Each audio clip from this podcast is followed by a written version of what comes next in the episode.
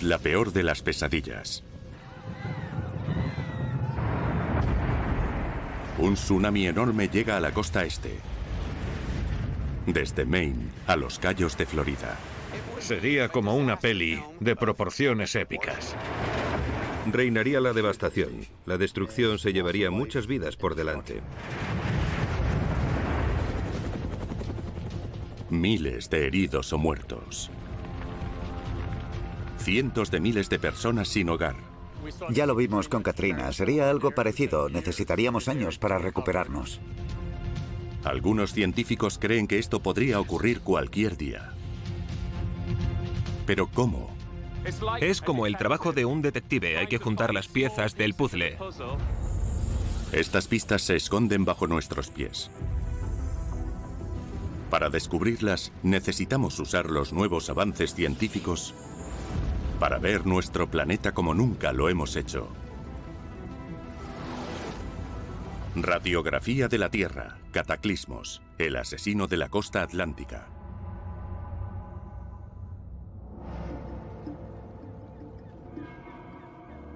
En la costa este de Estados Unidos no se suele hablar de tsunamis. Se suele decir que aquí eso no ocurre, que es en el Pacífico. Pero sí que existe esa amenaza. Diciembre 2004. Un tsunami gigante impacta contra 14 países en el Océano Índico. El número de muertos, más de 200.000. Es muy difícil mirar algunas de las imágenes del tsunami del Océano Índico por la terrible destrucción.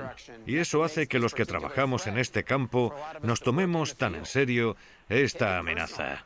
Porque claro, no queremos que se repita. Como la mayoría de los tsunamis, el de 2004 se predijo por un terremoto bajo el mar, producido a los bordes de dos placas tectónicas.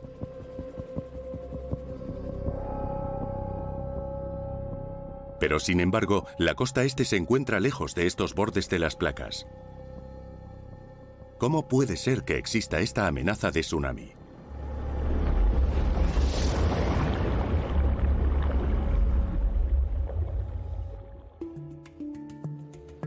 La respuesta a esta pregunta se encuentra a unos 5.000 kilómetros de distancia. Al otro lado del Océano Atlántico, en las Islas Canarias, encontramos la isla de La Palma.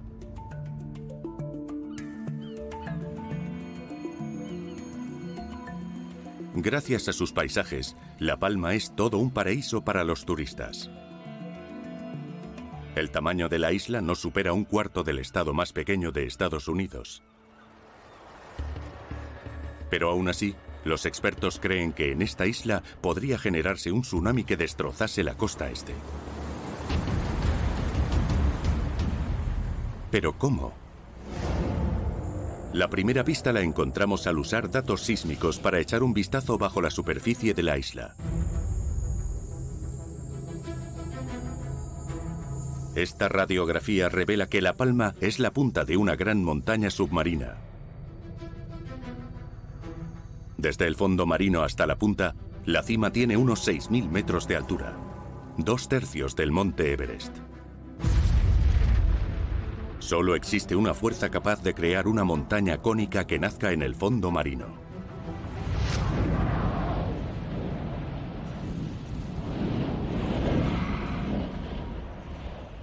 Tengo un leve recuerdo de ver una erupción volcánica en la televisión cuando era pequeño, y fue la erupción de 1971. Durante ese año, el volcán Teneguía de la isla de La Palma entró en erupción.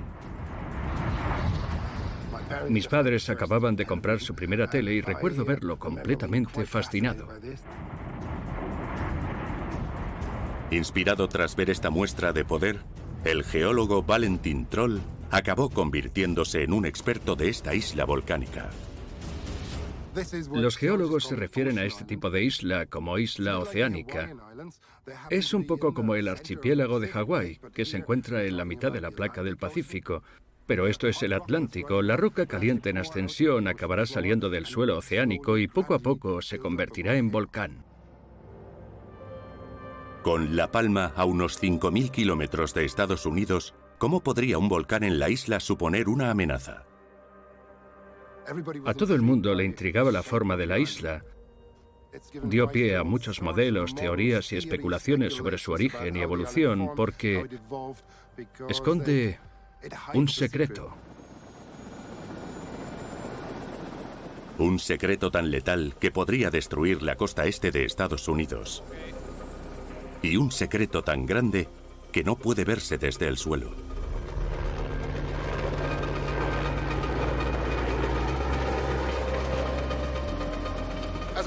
Los geólogos solemos trabajar a ras de suelo, así que tener la oportunidad de una perspectiva aérea es extremadamente útil. Desde el centro de la isla, el catedrático Troll puede desvelar el secreto de la isla de La Palma. Hay un enorme agujero en mitad de la isla. Ha desaparecido una buena cantidad de material. Una serie de acantilados enormes rodean un cráter semicircular. En un principio, los geólogos pensaron que lo podría haber causado una erupción volcánica. Los cráteres volcánicos suelen ser circulares y esto de aquí no tiene esa forma. Tiene forma más bien de herradura. Este cráter semicircular domina la isla. Si no fue creado por una erupción, ¿cuál fue su origen? ¿Y por qué hay científicos que creen que se trata de una pista de la posible amenaza que supone esta isla para los Estados Unidos? La respuesta la hallamos a más de 8.000 kilómetros, en territorio americano.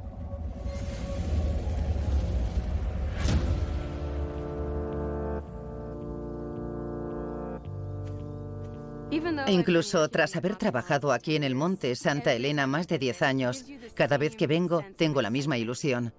Es llegar a un lugar que ha cambiado la ciencia. Y me siento muy afortunada de poder estudiarlo.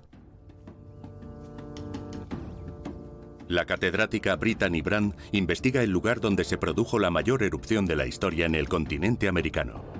Pero lo que la trajo a este lugar no fue el monte, sino un enigma que yace lejos del volcán.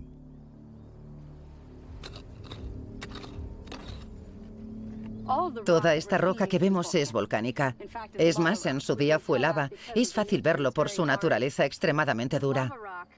Este tipo de roca suele hallarse en los bordes de un volcán, pero estamos a 15 kilómetros del volcán. Esto no tendría que estar aquí. Pero ¿cómo explica esto la amenaza que sufre la costa este? Si nos fijamos en la sustancia de grano fino entre estas rocas, está extremadamente fragmentada, rota. Esto solo ocurre con un movimiento de gran calibre, con grandes bloques que se mueven, rozan e impactan entre sí.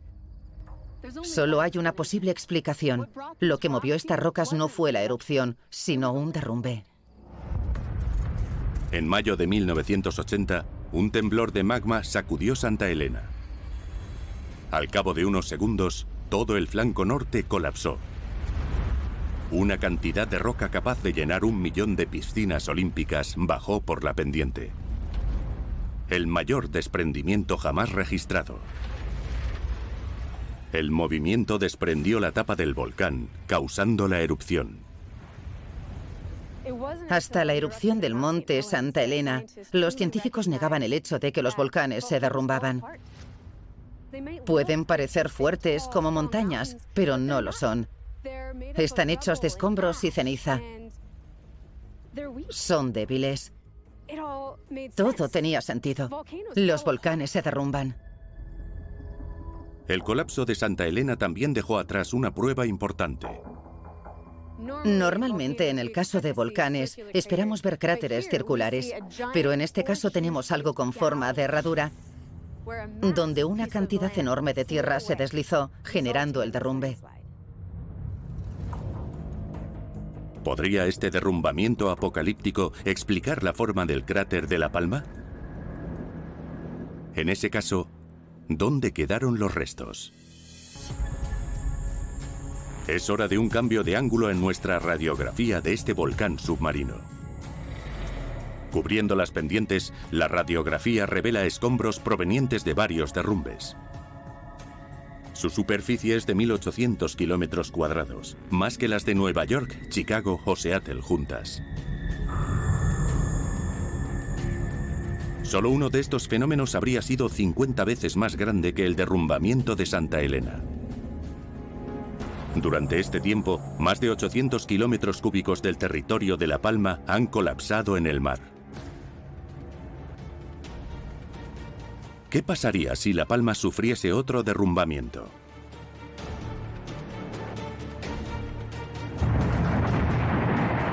¿Podría generar un tsunami que alcanzase la costa este de Estados Unidos? La ciencia moderna nunca ha presenciado el colapso de un volcán en el mar.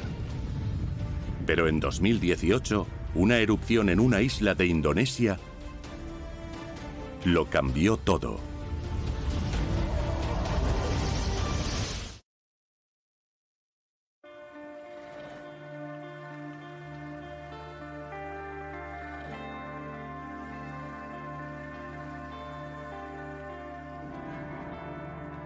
Diciembre de 2018. Una noche, Bayul Sombolo, carpintero, estaba disfrutando de este paraíso tropical. Esa noche el tiempo era espectacular. Las olas eran suaves. Se veía la luna reflejada en el mar. Había estrellas por todos lados. De repente oí un ruido. Parecía una moto Harley.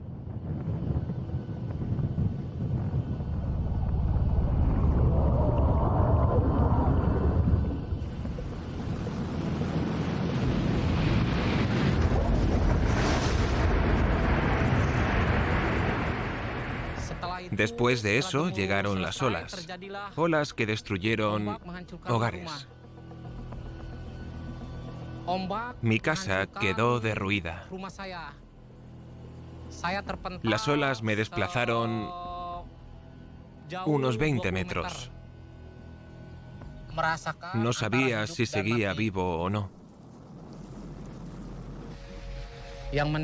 Vi a muchos heridos pidiendo ayuda muchos cadáveres en la acera. Había algunos debajo de los coches. Bayul Sombolo acababa de sobrevivir un tsunami. Estas olas mortíferas suelen ser provocadas por terremotos submarinos. Pero en aquella noche de diciembre no se había producido ningún terremoto.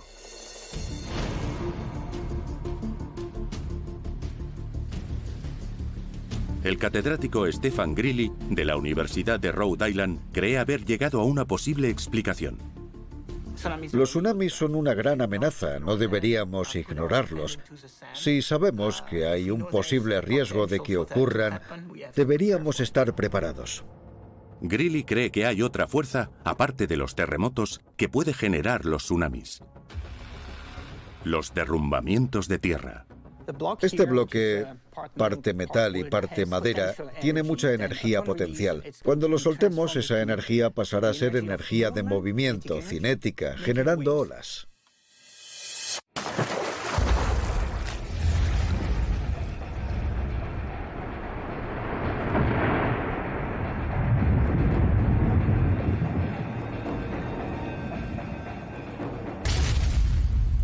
Con mayor inspección, podemos observar cómo un derrumbe se convierte en una ola gigante. La masa mueve una gran cantidad de agua, la cual procede a moverse. Según se acerca a la orilla, el cambio de nivel en el fondo oceánico crea mayor altura de la ola. Y no se trata de una sola ola. Podemos ver dos, tres, cuatro, cinco, seis, siete, hasta ocho olas. En un caso real las separarían unos minutos y el impacto duraría aproximadamente hora y media. ¿Podría un derrumbe explicar el tsunami de Indonesia en 2018 con sus devastadores efectos? Y en ese caso, ¿de dónde provino?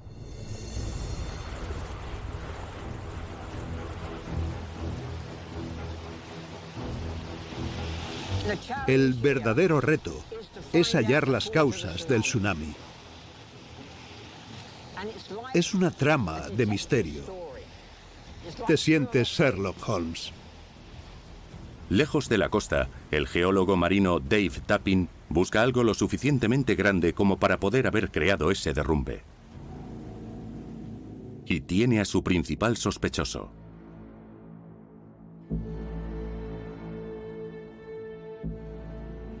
A 40 kilómetros de la costa, hallamos los restos de una isla volcánica. Nos encontramos en el centro de la erupción. Anak Krakatau entró en erupción la misma noche del tsunami. Pero su distancia de la costa hace que sea difícil ver qué pasó realmente. ¿Podría un derrumbe en esta zona haber causado ese tsunami? Lo que no ha hecho nadie ha sido mirar bajo el mar. Hoy haremos un estudio marino para generar un mapa del suelo oceánico y descubrir qué pasó observando el fondo del mar. El equipo del catedrático Tapin será el primero en acudir al fondo del mar para investigar el origen de este tsunami. Aquí en el barco llevamos una fuente sísmica. Genera un golpe y el ruido viaja hasta el suelo marino, para después seguir más allá hasta el interior de la Tierra. Con estos datos podremos obtener información sobre qué causó realmente el tsunami. Los datos obtenidos por el equipo revelan algo increíble.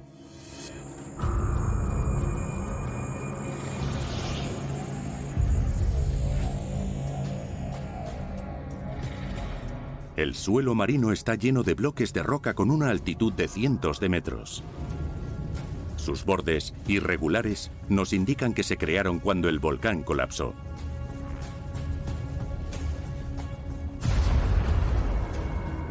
El tsunami mortífero de Anak Krakatau no surgió a causa de una erupción, sino por un derrumbe.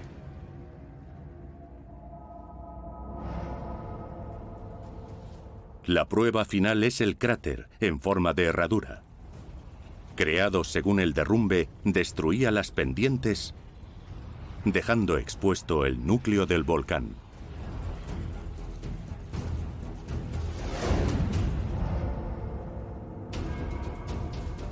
Para la isla atlántica de La Palma, Anak Krakatau aporta la información que los científicos estaban esperando.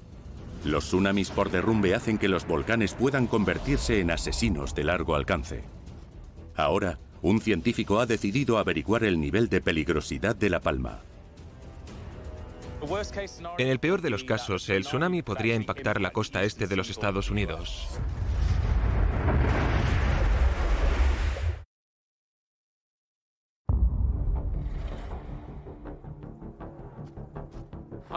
En días así pienso que tengo el mejor trabajo del mundo. Es como el trabajo de un detective, hay que juntar las piezas del puzzle. Pero mirad, el paisaje es espectacular. El geólogo Chris Jackson investiga una posible catástrofe. A mi izquierda vemos la expansión de roca negra, muy oscura e irregular. Su tamaño es impresionante. El catedrático Jackson intenta hallar pistas en estas rocas. Algo que demuestre que La Palma podría ser responsable de un derrumbe que generase un tsunami. Podemos ver que algunos volcanes están al borde del colapso por su inclinación. Si las pendientes se inclinaran demasiado, hay riesgo de colapso. Pero las pendientes inclinadas no son el único riesgo. El catedrático Jackson detecta un presagio al observar las rocas. Una posible causa del colapso de los volcanes es que tienen capas. Están compuestos no solo de lava, sino de rocas entre capas de lava. Se puede observar aquí. Estas rocas son simplemente una masa revuelta que conforma la pendiente. Si juntamos esto con los escombros, es muy posible que un volcán como La Palma pueda colapsar. Esto podría pasar si la naturaleza decide apretar el gatillo. El derrumbe que sufrió el monte Santa Elena se generó por movimientos magmáticos interiores. Temblores sísmicos que sacudieron la integridad del volcán.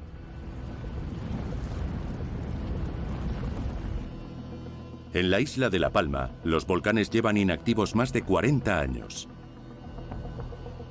¿Habrá desaparecido la amenaza? ¿O solo está ganando tiempo? Hay muchas pruebas que indican los cambios que ha sufrido este volcán, lo dinámica que es la isla. Pero para entender su comportamiento actual y su posible evolución, necesitamos mirar bajo tierra. Las pruebas dejadas por la lava nos permiten echar un vistazo bajo la isla.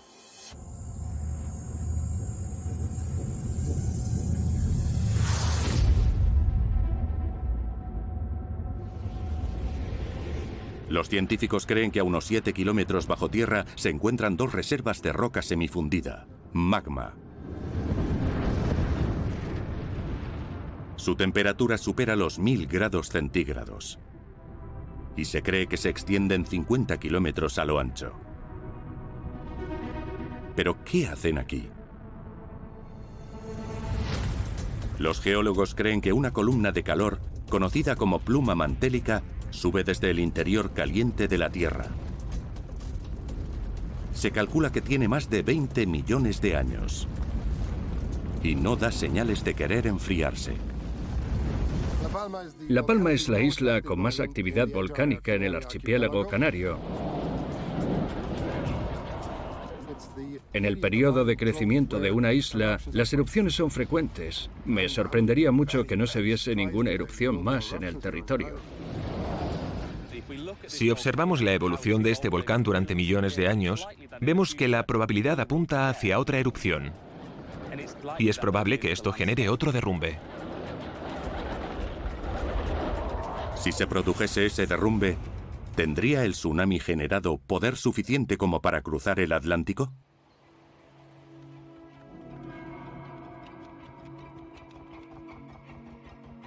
El experto en tsunamis, Stefan Grilli, nos enseña qué pasaría en el peor de los casos. Este modelo 3D simula los efectos que tendría el colapso. En el peor de los casos, 450 kilómetros de material de volcán acabarían en el océano. Sería un derrumbe tan grande como 180.000 grandes pirámides de Egipto. Generaría unas olas enormes. Las más cercanas al volcán podrían alcanzar el kilómetro.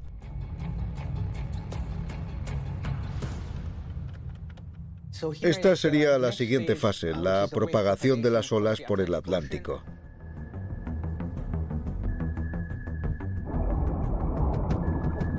Esto sería las siguientes tres horas se movería muy rápido, a la velocidad de un avión, a unos 800 kilómetros por hora. Estarían a punto de impactar contra la costa este. Si hacemos un zoom en Atlantic City, podemos ver el impacto que causaría una inundación de 8 a 10 metros de agua. Esto haría que el agua avanzara y entrara a mucha distancia en la Tierra. Y no sería solo una ola, tendríamos muchas. Los impactos del tsunami podrían durar cientos de segundos, incluso horas. Dependiendo del lugar en la costa, el impacto ocurriría entre 7 y 12 horas tras el derrumbe.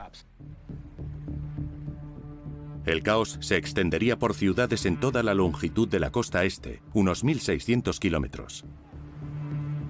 Aquí a la izquierda vemos el nivel máximo de inundación en la costa. Se puede ver como 14 estados, desde Florida hasta Maine, serían impactados por este tsunami. En Long Island llegaría a los 8 metros. Y en el cabo de Hatteras a siete y medio. En Florida, unos 5 o 6 metros. En toda la costa, según la simulación, el efecto oscilaría entre los 3 y los 10 metros en el peor de los casos. Hay que tener en cuenta que este sería el peor de los casos y hay pocas posibilidades de que pase, pero hay que estar preparados.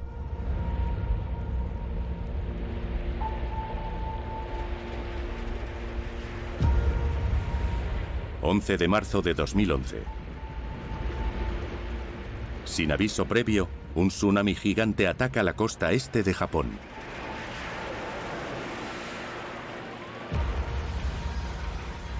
Las consecuencias, más de 15.000 víctimas. En el peor de los casos con La Palma, algunos expertos creen que un tsunami podría llegar a engullir toda la costa este estadounidense. ¿Estaría el país listo?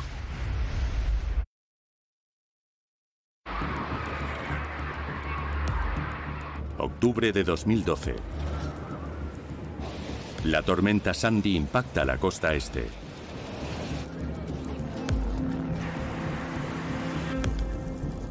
Una de las ciudades destrozadas, Atlantic City, en Nueva Jersey. Estamos muy expuestos. Tenemos problemas con mareas de tempestad cuando sufrimos huracanes o como con la tormenta Sandy. El catedrático Reggie Roach es experto en el impacto que tienen los desastres naturales. Están construyendo una pared marina. Parece que han completado algo más de un kilómetro. Esta pared reducirá el impacto de inundaciones a causa de huracanes. Pero la costa este se enfrenta a otra amenaza. Esta pared no podrá enfrentarse a una ola de 9 metros ni a una de 6. Será fácil que pasen por encima de la pared, por encima del paseo marítimo y entren en el centro de la ciudad. Algunos científicos creen que la costa este podría ser visitada por un tsunami con olas que superen los 9 metros. Si la pared no aguanta, el catedrático de Roach sabe el daño que puede producirse. Trabajé durante el Katrina. Vimos cómo uno de los diques fallaba y cómo el agua entraba en un área, despojándola de todo. No quedó ni una casa en pie. Un tsunami podría causar daños similares en la costa este.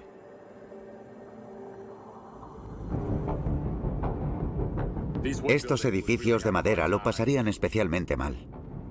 La fuerza de las olas sería tan fuerte que arrancaría de cuajo edificios así. Habría muchos escombros, vidrio por todos lados, aparte de los árboles, ya que es una zona con mucha vegetación. Muchos coches acabarían flotando y dañados, sin luz, sin agua. Podría haber incendios si se rompiesen tuberías de gas. Un nivel de devastación total. Como otras ciudades en la costa este, Atlantic City está construida sobre una isla. Si desaparecen los puentes, no hay escapatoria. Los habitantes de una isla en una situación así no pueden salir. Ni pueden entrar los servicios de emergencia. Estados Unidos contrata a científicos para que vigilen el Atlántico y puedan avisar en caso de tsunami. Tenemos dos centros de aviso de tsunami, con gente alerta las 24 horas del día, 7 días a la semana. Vigilan las redes sísmicas mundiales. Nuestra capacidad recae en poder detectar terremotos importantes. Y esa es precisamente su debilidad.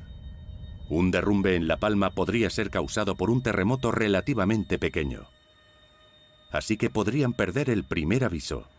No tenemos una red para detectar esas cosas. Así que creo que lo primero que veríamos serían los canales de noticias. Y poco después publicaríamos el aviso. La primera imagen que recibiese Mike Angoff del tamaño y velocidad de la ola podría llegar una vez el tsunami superase sensores submarinos en el Atlántico. Podrían avisar unas tres horas antes del impacto,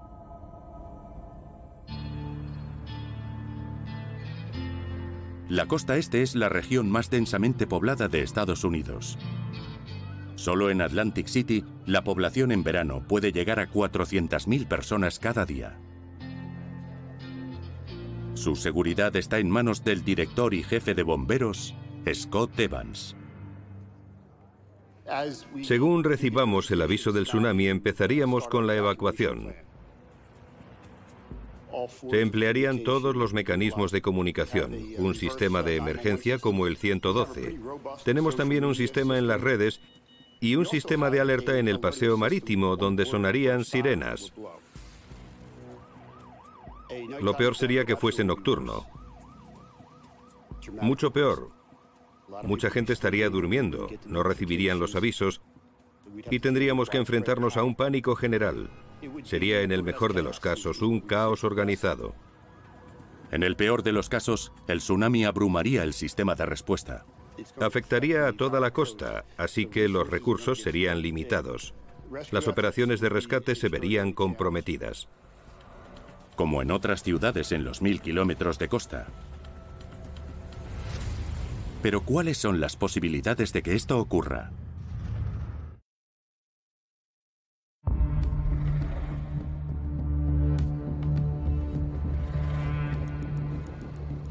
Las islas oceánicas crecen y se destruyen. Se producen derrumbes que pueden acabar con la mayor parte de la isla en muy poco tiempo. El catedrático Valentin Troll se dirige a la zona alta de La Palma. Está investigando los efectos de un posible derrumbe y tsunami que afectaría a Estados Unidos. Una radiografía de la Tierra muestra que la isla ha colapsado en el pasado a causa de varios derrumbes. Grandes secciones de La Palma han terminado en el mar. Estos eventos catastróficos acabaron con el centro de la isla. Y hay otra zona que preocupa especialmente a los científicos. Cumbre Vieja, una montaña que domina el sur de la isla.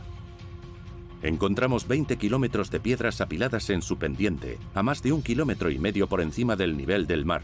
Millones de toneladas de piedras se acumulan en sus cumbres. Es la zona con mayor peligro de derrumbe en La Palma. Los geólogos están preocupados por la región de Cumbre Vieja a causa de su inclinación. Cualquier edificio construido en un ángulo de más de 30 grados está en una situación de inestabilidad. Y partes de Cumbre Vieja han sido construidas de esta manera. Escalando, el catedrático Troll busca zonas vulnerables a un futuro colapso en esta ladera. Esto es el cráter de Hoyo Negro, lugar de la erupción de 1949, y esto fue el efecto más explosivo del fenómeno. En 1949, una erupción volcánica creó un cráter de 150 kilómetros de profundidad al borde de Cumbre Vieja. Más allá, siguiendo el borde, encontramos los restos de otra erupción. Es una montaña de lo más activa. Las pruebas dejadas atrás por la lava permiten a los científicos crear una imagen de qué hay bajo nuestros pies.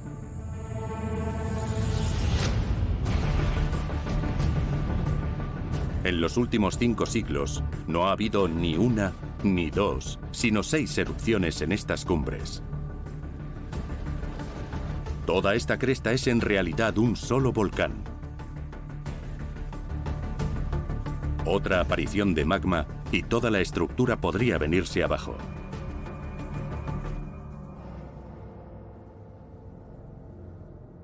Hoy, Cumbre Vieja está tranquila. Pero en 2017 y 2018, los científicos detectaron ráfagas de actividad bajo el volcán. Cientos de mini terremotos, un fenómeno conocido como enjambre sísmico. Eso indica que el magma está en movimiento bajo la isla.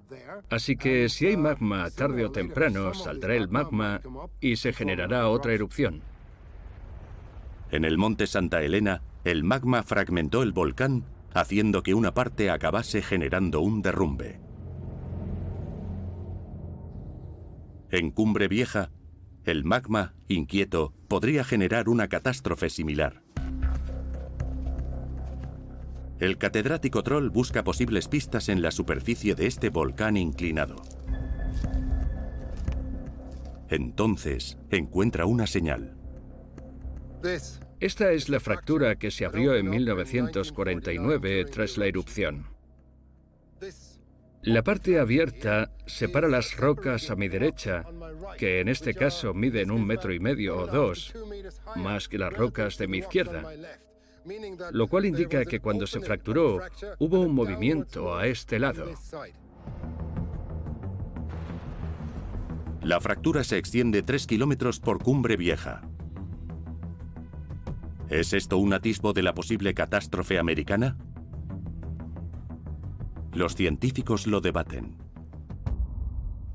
Hay gente que cree que se trata de una expresión del magma en la superficie, la cual generó la erupción de 1949.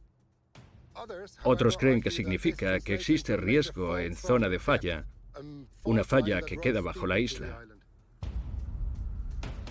Si fuera así, esto podría ser una fractura en la falla y la parte oeste de la isla podría estar en movimiento. Si el magma sacude Cumbre Vieja y el volcán se parte en esta línea de falla, un derrumbe podría terminar con toda la pendiente de la montaña. Un derrumbe en La Palma podría significar que unos 150 kilómetros cúbicos de tierra impactase en el océano y la pendiente apunta hacia la costa este de Estados Unidos. Si esta situación llegase a producirse, ¿qué podría esperar la costa atlántica estadounidense?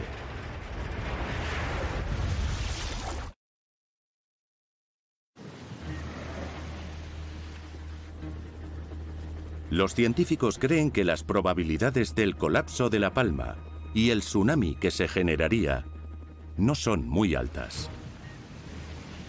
El último colapso de este calibre sucedió hace miles de años. Pero aún así, la comunidad científica está alerta. Los movimientos de la pendiente oeste llevan siendo monitorizados décadas y no se ha detectado mucha actividad.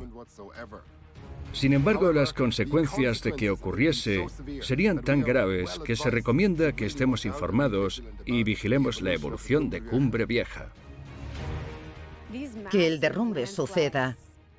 No es muy probable que pase, especialmente ahora, pero podría suceder. Este tipo de derrumbes se han producido en el pasado y los científicos prevén que su consecuencia sería provocar un tsunami. Así que, aunque no sea muy posible, tenemos que estar preparados.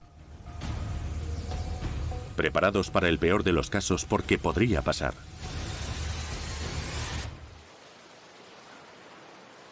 Un sábado de verano en La Palma.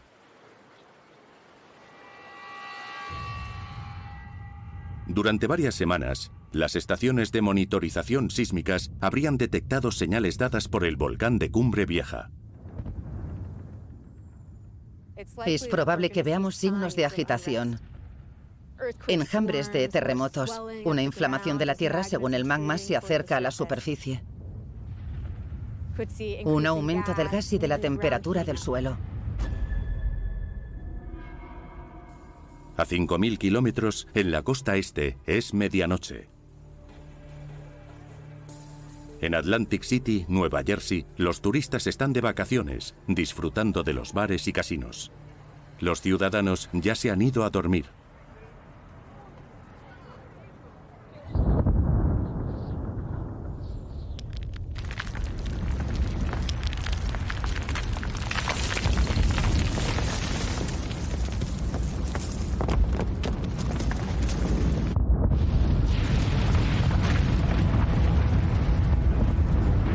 La Palma, unos temblores sísmicos colosales parten el volcán por la mitad. Un derrumbe de niveles apocalípticos genera un tsunami que alcanza cientos de metros. Las olas empiezan su camino por el Atlántico, dirigidas a Estados Unidos.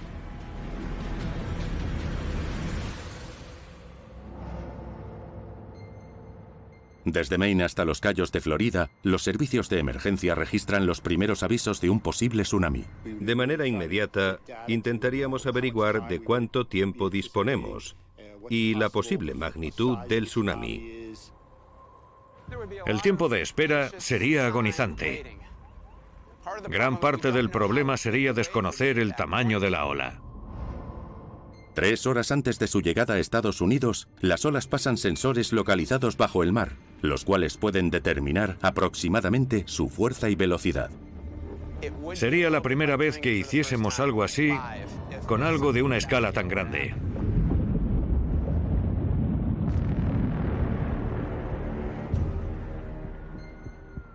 Haríamos el mejor trabajo posible intentando evacuar a la mayor cantidad de gente para llevarles a un lugar seguro. Activaríamos el sistema de carreteras para que todos los carriles fueran de salida. El tiempo avanza y los habitantes de Atlantic City hacen todo lo posible para huir de la costa. No tendríamos tiempo suficiente para evacuar a todo el mundo. Instantes después del impacto de las olas, el aumento del fondo del mar hace que las olas alcancen los 9 metros. La cuenta atrás termina para Atlantic City.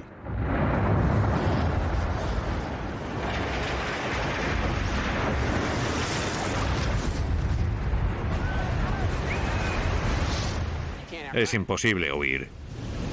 Sería como una peli de proporciones épicas.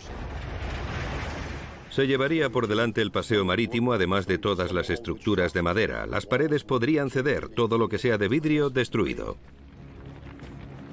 Llegará la primera ola que avanzará bastante y luego será aspirada por el océano para en unos momentos ser impactados por la siguiente de tamaño similar o mayor y así sucesivamente, sumando escombros en los impactos y trozos de los edificios dañados.